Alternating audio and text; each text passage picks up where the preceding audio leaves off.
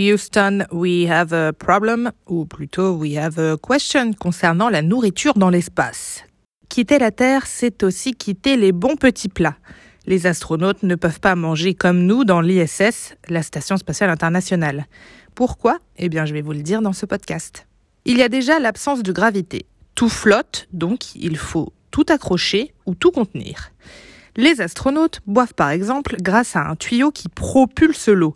Sans gravité, elle forme une sphère comme tous les liquides, une sorte de bulle d'eau, les astronautes n'ont plus qu'à la rattraper en vol. Mais dans l'espace, il y a de multiples contraintes.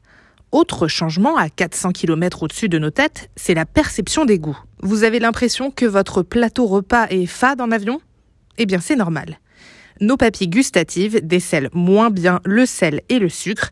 Cet effet est dû à l'air très sec et à la pression à l'intérieur de la cabine. Dans ces cas-là, vous pouvez toujours saler ou poivrer avec vos petits sachets.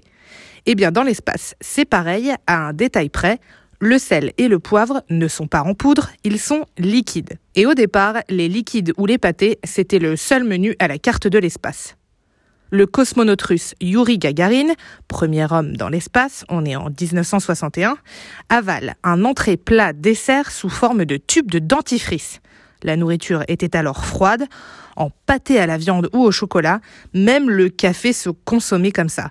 Complètement zinzin de l'espace de manger ça. Depuis, la conquête spatiale n'a cessé de se développer, même côté cuisine. Mais ça, je vous le raconterai dans le prochain épisode.